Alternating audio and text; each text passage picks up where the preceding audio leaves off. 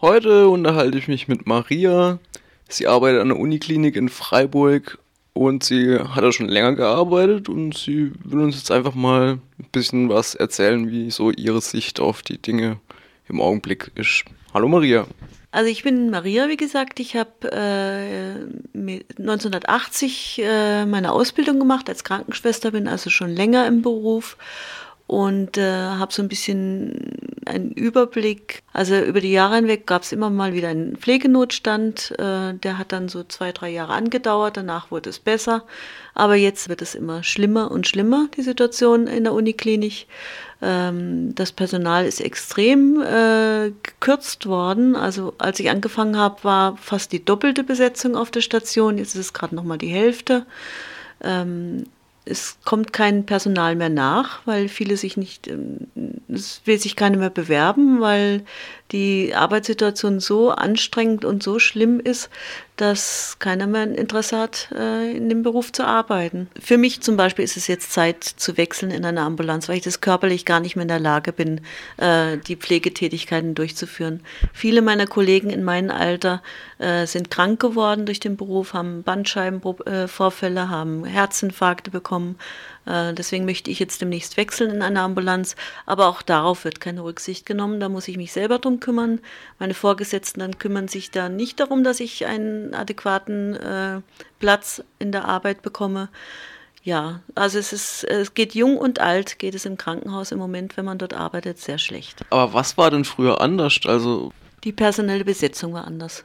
Die personelle Besetzung war anders und die Liegezeiten der Patienten waren länger. Die sind inzwischen durch die Fallpauschalen so kurz geworden, dass ein hoher, äh, hoher Durchlauf ist.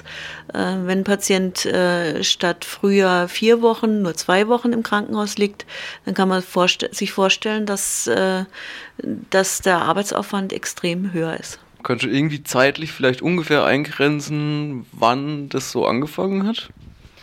Also genau kann ich es nicht sagen, aber ich schätze mal so seit zehn Jahren wird es immer schlimmer und schlimmer und man denkt immer, äh, es geht wieder aufwärts, aber es tut sich nichts. Und ich setze es in Zusammenhang mit den Fallpauschalen, mit der kürzeren Liegezeit und äh, was auch noch eine Rolle spielt, dass viele kleinere Krankenhäuser in der Umgebung geschlossen haben aus Kostengründen und wir dann sämtliche Patienten noch in der Uniklinik, wir haben ja eine Aufnahmepflicht, dass wir dann diese Patienten bekommen.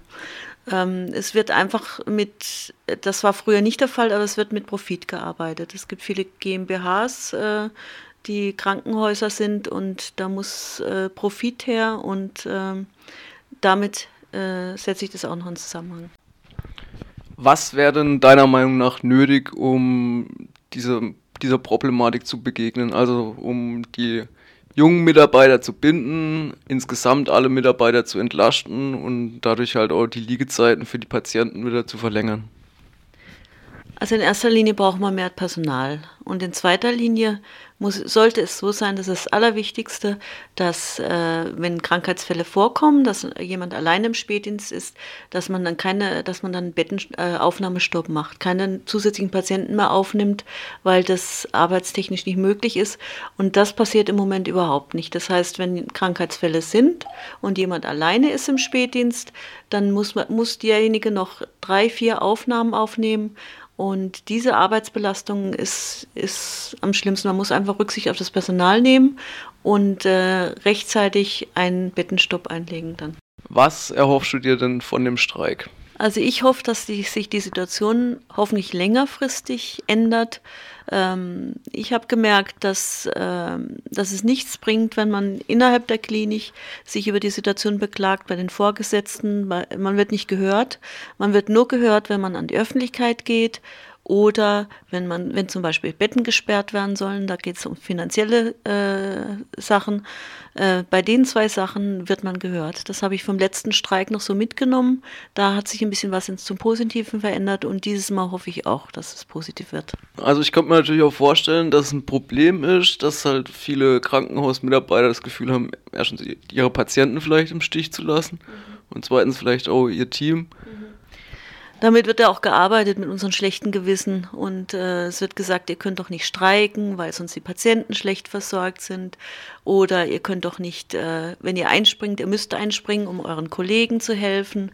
Damit wird äh, seit Jahren gearbeitet, aber das hilft keinem was. Also man muss äh, versuchen, die Situation anders zu verbessern.